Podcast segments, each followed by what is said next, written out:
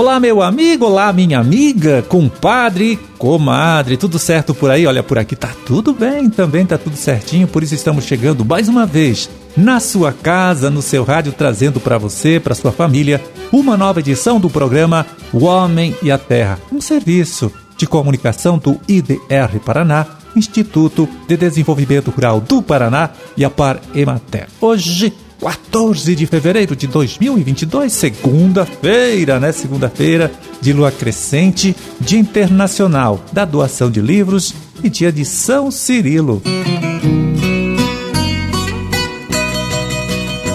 Aí na última terça-feira, dia 8, olha só, foi inaugurado lá no Show Rural, Show Rural Copavel, o pavilhão da agroindústria familiar, que neste ano recebeu 28 pequenos empreendedores de 19 municípios da região de Cascavel, né? Gente que produz salame, queijo, mel, bolachas, cucas e muitas outras delícias do campo, né?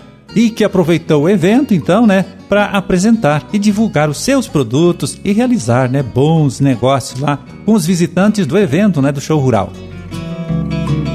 Então, esse barracão aí da agroindústria, né, dentro do show rural, foi viabilizado através de uma grande parceria entre aqui o IDR Paraná, a Secretaria de Estado da Agricultura, Cooperativa Copavel e FETAEP. O presidente da Copavel, Dilvo Groli, é quem comenta aqui agora pra gente a importância deste investimento, né? A importância da oferta deste espaço para os agricultores familiares da região apresentarem os seus produtos para os visitantes aí do show rural. Aqui você vê 40, 50 famílias que trabalham e que tá, a renda aqui está sendo distribuída para 50 famílias e não para um empresário somente somente para um grupo, é famílias. E essas famílias precisam disso, precisam disso para melhorar a sua propriedade, dar educação para os seus filhos e buscar um conforto melhor para as famílias. Veja o alcance disso aqui. Não estamos falando de uma grande empresa, empresa que já é milionária, ou já é bilionária. Nós estamos falando de uma família que vende um produto por 10 reais, que trabalhou horas e horas para conseguir fazer aquele produto e atende a gente com um sorriso. E o dono da grande indústria nós nem conhecemos. Nós sabemos da marca, mas não conhecemos o dono. Aqui nós somos atendidos pelas pessoas, com um sorriso. Quem também destaca a importância da criação deste pavilhão, né, o pavilhão da agroindústria familiar, dentro do show rural é o presidente da FETAEP, o Marcos Brambila. Isso aqui é a concretização de um trabalho de reconhecimento da agroindústria familiar, não só do trabalho de incentivo, orientação, informação, preparo, mas a chegada ao mercado e criando um ambiente de negócio cada vez mais promissor. Nós sonhamos com isso há muito tempo, porque está na agroindústria familiar um dos espaços de agregação de valor e de geração de renda na agricultura familiar. E os produtos que nós temos aqui em perfeitas condições estão nos melhores mercados mercados do estado. E aqui hoje se promove a agroindústria com todo o respeito aos agricultores, né, oferecendo esse espaço e esse destaque dentro do show rural, de todo o trabalho da extensão. E nós não poderíamos estar de fora, como apoiadores e representantes desse segmento, desse público.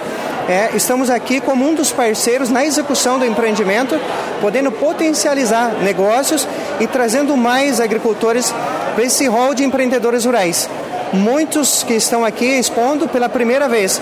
E é isso que a gente quer que continue. Cada ano tenha novos empreendimentos, novas oportunidades, as famílias que vivem no campo e conseguem fazer do seu trabalho a transformação dos produtos, que é essa riqueza que tem aqui de produtos da agricultura familiar. Pois é, esses agricultores que ocuparam lá no show rural o barracão da agroindústria familiar para divulgar e vender os seus produtos atendidos aqui pelos extensionistas do IDR Paraná, profissionais que então ajudam essas famílias a definir o empreendimento que vão fazer, né? A viabilizar o um negócio, muitas vezes correndo até atrás de crédito para facilitar as coisas, capacitar depois todo esse pessoal da casa que vai trabalhar nesta pequena fábrica, né? Legalizar ainda o empreendimento e depois buscar mercado, né? Buscar o mercado usando estratégias como essa, né? Colocada em prática lá no show rural Copavel durante toda esta última semana.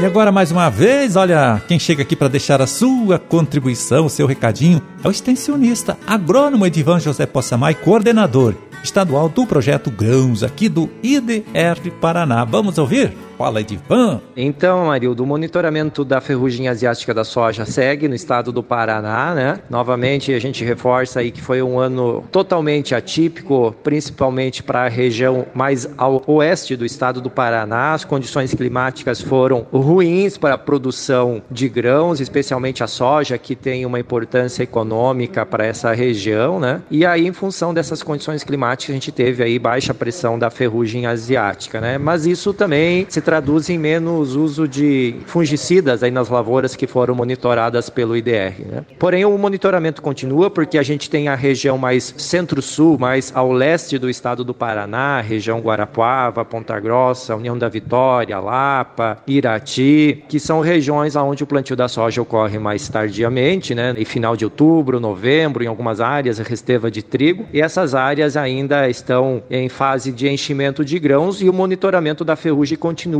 e aí tem uma importância muito grande para essas regiões. Então a gente tem aí informações de aparecimento de esporos em alguns coletores, mas em baixa quantidade, isso representa uma baixa pressão da doença. Mas é importante que os agricultores façam aí, junto com assistência técnica, o monitoramento dessas áreas, além do alerta ferrugem, façam inspeção das lavouras para tomar uma decisão mais correta com relação ao manejo da ferrugem. A gente sabe que é uma doença agressiva, que causa grandes perdas e ela tem que ser controlada no momento adequado. Mas ao mesmo tempo, esse trabalho do alerta ferrugem demonstra que não há necessidade de fazer aplicações preventivas sem ter a ferrugem no ambiente, sem ter ela já se manifestando em plantas. Amarildo, era isso, um grande abraço e até a próxima. Valeu, Edivan, um forte abraço para você também, muito obrigado e até a próxima semana. Tudo de bom, né? Bom trabalho para vocês todos.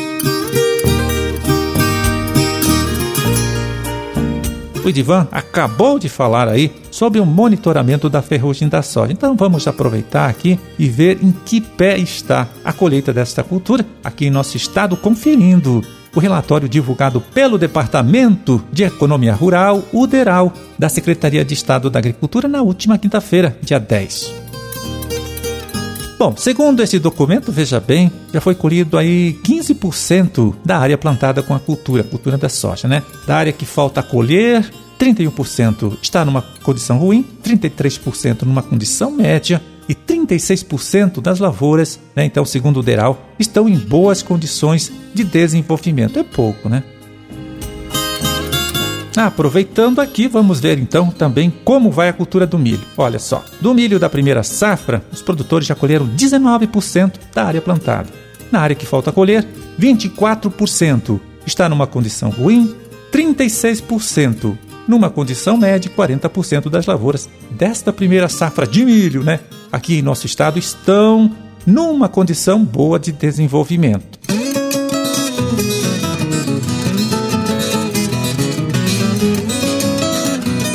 Olha só, e para você que está pensando, viu, em iniciar a criação de abelhas sem ferrão, ou mesmo já trabalha com esse negócio aí e pretende aperfeiçoar o seu conhecimento em relação à atividade, vai aqui uma dica.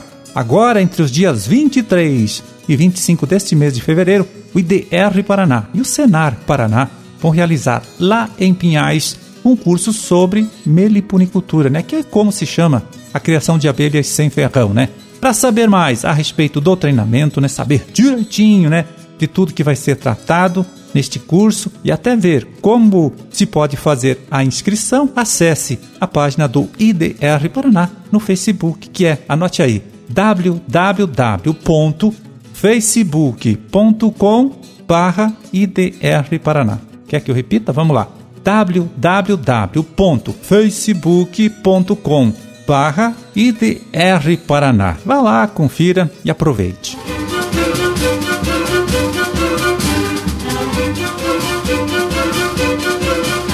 Bom, era esse o recado que a gente tinha para hoje. Vamos ficando por aqui, desejando a todos vocês aí uma ótima segunda-feira, uma excelente semana de trabalho também. E até amanhã, claro quando a gente estará de volta aqui, mais uma vez, nesta mesma emissora, neste mesmo horário, para trazer até você uma nova edição do programa O Homem e a Terra.